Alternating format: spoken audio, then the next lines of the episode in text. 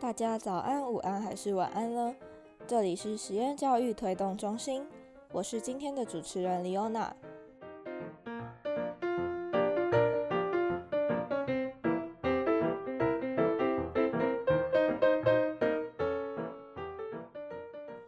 到底是从国小一年级到高中三年级，全部都在课纲内的传统学校升学考试，会比较有未来性？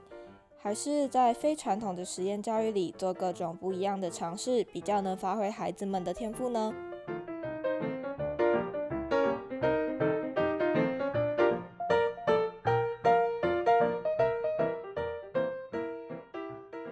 在上一集的不太乖学堂里，我们听到严雨林老师谈到刚开始接触华德福教育的时候，发生了什么样的故事。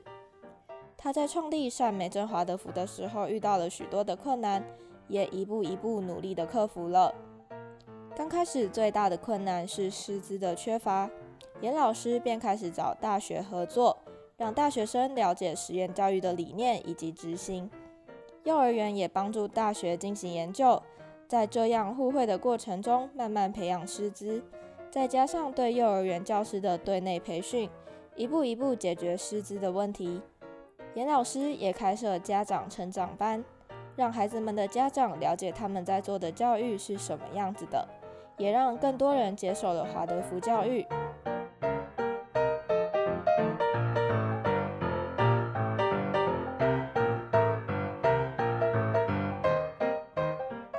到现在，善美珍华德福已经陪伴了许多的孩子成长，并带领了他们寻找自己的方向。善美珍华德福经营到现在，可以说是落实了当初取名的理念，带出孩子们本质中的善，让孩子们与一切美的事物接触以及互动，以及触摸与体验真实的东西。那在这一集，老师将会和大家介绍华德福下的孩子是多么的不一样，并且是多么的迷人。那么他们的迷人之处在哪呢？就让我们继续听下去吧。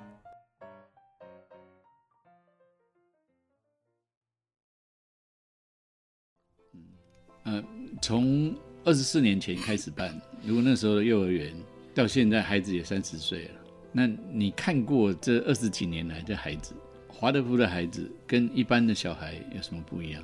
譬如说到了三十岁，因为所有人都在关心一件重要的事情。好啊，你们做实验教育，看在学的时候好像比较自由、比较快乐，可是将来呢？你们说说你们的，很有趣哈。嗯。我们今年过年一个主题叫做“回娘家”，嗯，我们就想要邀请过去上美珍这么多年毕业的孩子可以回来。我们其实这么多年来没有特别去为幼儿园毕业的孩子做一些，只有做过，只有跟那时候台中教育大学的李桂兰教授，呃，做了一份论文，就是上美珍幼儿园毕业的孩子到小学去。他们跟一般的孩子的状况状况如何？那时候那个论文做起来是蛮有趣的，各种有好几个能力。呃，其实譬如说理解力，嗯，呃，美感能力，然后主动做事的能力，还有学习力。那尤其学习在三年级以后数学的能力就差异很大。嗯，那在这几个项目做起来，其实是成绩是比一般。传统幼稚园的孩子还高出很多，嗯，那接下来就没有针对这些去做一些就是这样的一个研究，嗯嗯。那可是你久不久会有一些家长就会带孩子回来看，对。啊，你会看到这些孩子很有趣哈，就是幼稚园老师就是毕竟跟他们在他们很小时候，他就其实就跟他们很接近，所以他们一直就是对幼稚园老师有一种。有一种境界。你们是几年开始？就是呃，孩子几岁的时候开始到你的幼儿园？我们的幼儿园其实两岁就可以就读。以前一开始，以前两岁就可以就读。对啊，所以三岁以前是蛮关键的，对不对？所以两岁算是在关键的时候就进入你们的对。所以你会看到现在他们即使是青少年，那看到你，他们还是会非常专注，就说于林老师好。嗯。就是很多年没见面还是这样，嗯，很有趣，嗯，那等一下我们回来，刚刚嗯，您提到说孩子毕业，嗯，回来看你啊，过去这些例子里面，你觉得特别印象深刻，是因为华德福的教育带给他长期影响的，可以不可以举一下例子？可以的，就幼儿园来讲，非常明确，你完全可以一眼就可以在户外，嗯，立即可以辨认出他是不是华德福的学生。哦，华德福的孩子呢，假日的时候，父母带他们出去。嗯，你只要给他一片土地、一棵树，或者一些水，甚至没有水，就是一片土地，他们自己就可以在那里玩起游戏。嗯，因为他们从小就是在这样的环境长大，每天下课就是在一种很自然环境，自己去跟这些天气呀、昆虫啊、花啊、草在一起，同学就在那边扎起什么就玩，所以你会发现非常不同。他们不会去要求说要去。呃，要去溜滑梯啊，做什么啊？哦，但现在因为那个物质的那个机械东西对孩子的那个干扰越来越大，嗯。可是如果你真正去看家长很努力在保护孩子的，基本上你会看到他们玩的特质是完全不同。那有些孩子，你看到了三年级，就像我我们学校好了，三年级在我们小时候，我也觉得我三年级都不晓得自己在干嘛。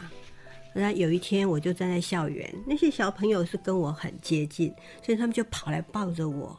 然后呢，三年级哦还是这样，就哎，好像三个女生就跑来啊，在跟我讲一些话。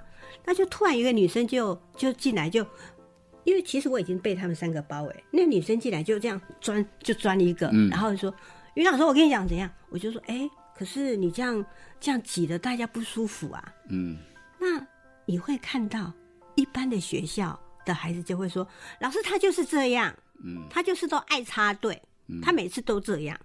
可是你会发现，其实这些同学只有在旁边没有生气，温和的，然后就说：‘于老师，他就这，他就是这样啊。’嗯，就是那句话，就是说，嗯，我了解我这个同学，是我这个同学，他在这个方面他就会这样。那这是我会觉得非常感人的地方。”就是他们透过不同的主妇课程，所以在他们生命里头，不有不是只有数学啊、语文，所以有很多，所以他们会很清楚知知道这个孩子这个强项。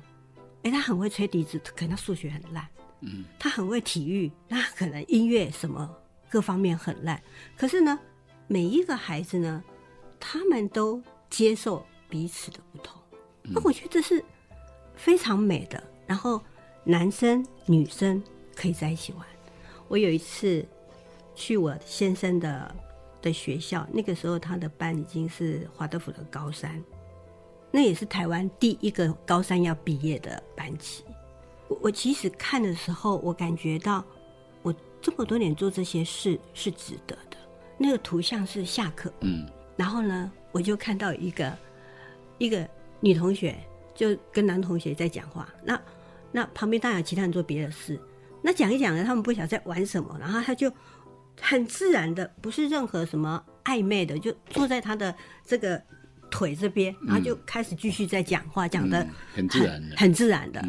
那另外这边你就会看到，刚好他们的教室是有一台钢琴，一个女生她就弹琴，另外一个男生就拿他的小提琴，两个就这么对啦。嗯，哦，那。你你会看到整个班就是很是下课自然的融合，很自然融合，而且各自做很各自不同的事。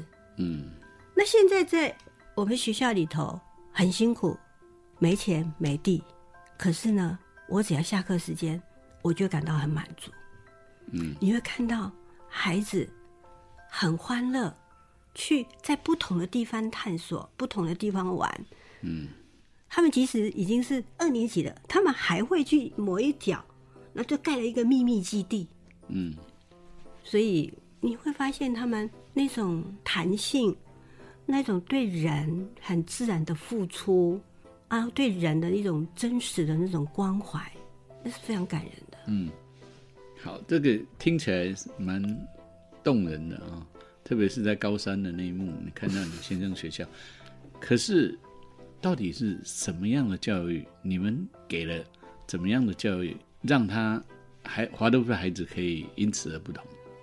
我举简单来讲，嗯，其实所有的华德福的课程，不管是数学、语文或者所有的副课程，每一个老师都非常的尽力，让孩子在小学阶段喜欢学习。嗯，这这是一个非常基础，他们一定要我爱学习。是啊，因为他们小学阶段他就是好奇，他就会就那个好像边探究边玩，然后就在那里就学习了。嗯，那除了这个兴趣以外，其实那个教学方法很重要。我举一个，我实际有我在小学有带他们上美术课。嗯哼，我讲最简单的一年级好了，一般可能在画，呃，很多人都觉得，哎呀，那个华德福的湿水彩又没什么，就是这样画一画，这样，对，很美啊。可是就是这样，可是不是，当你非常清楚的时候，你会知道它是一场艺术课，它有艺术课该有要完成的任务。嗯，可是呢，他除了这个任务，他其实背后在引导孩子学会一种活生生的一种观象，或者说一种想象的能力。嗯哼，那我实际举例子好了，譬如说我们就会说，哇，那个春天来了，然后呢，你就用很淡的红，好多的精灵，风精灵、水精灵、火精灵、土精灵都开始来花园工作了。嗯。然后呢，就是这样子，然后他们每天都来工作一点，然后他们就一层就越来越越浓嗯一点。，一层一层画上去，可是你没有教他一层一层画上去，你告诉他的是说故，事，你对你告诉他的是，他们每天都来工作，嗯。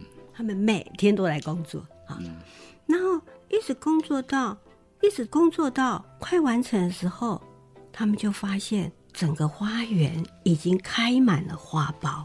老师这个时候就是教学很重要的地方是哪有花苞，这不全部都是只是都是只是淡淡的一层一层而已。对，可是呢，这个时候你就会说，小朋友，你看，你开始在你的画去找找看哪里开花了。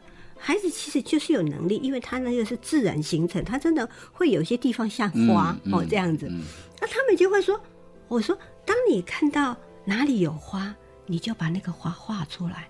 可是，一年级其实不需要画画，对他，就是会画一个圆点，所以出来的时候你就会看到很丰富。每一个人画出来的东西，找到了花的位置是不同的。嗯这样子，最后还是要进入思考。我们全部收好，大家开始在中间看每个人的每一个人的作品。那每个人的作品以后，我就会问他们说：“你最喜欢哪一张？”一年级的孩子很可爱，刚开始都说我最好，老师我最喜欢我那张，我那张最漂亮。可是随着这样带他们那个那个视野、那个看颜色的那个能力越来越多，你就会发现他们慢慢他真的是可以去品味哪一张是美的，甚至于有些时候我们在画一些颜色出来，画出来以后，他们有能力去分辨出这个是春，这个是夏，这个秋可以动。嗯所以这是一个非常简单的例子，只是从水彩画的角度。嗯你会发现老师非常用心在于让他们对学习是有兴趣的，嗯然后让他们积极，让他们的锻炼他们的基础能力，就是他们的以水彩课来讲是水彩课的任务，它是很严谨的。然后再来透过这些，我们让他让他对这样的课程是有一些想象力的，然后把那个想象力可以真实的放在他的图里面，最后他会自己形成一种一种思考，一种思想。有些时候很有趣，小朋友到了二年级下学期，老师我画的很丑，我说哪里很丑，就是很丑。可是啊，我好喜欢你这里哦，就是好丑。那有些时候这样啊，我就故意说好，那今天大家下课呃排排，然后每个人都告诉我，你觉得你的画哪里最漂亮？每个人还是可以说得出来。有些时候我会换一个主题，就说，那你们每个人说说，如果这张画大家这么不满意，下礼拜我们再重新画，那你下礼拜你觉得你哪里要改变？所以，其实他们是这样被带出来的。嗯，你听起来很动人。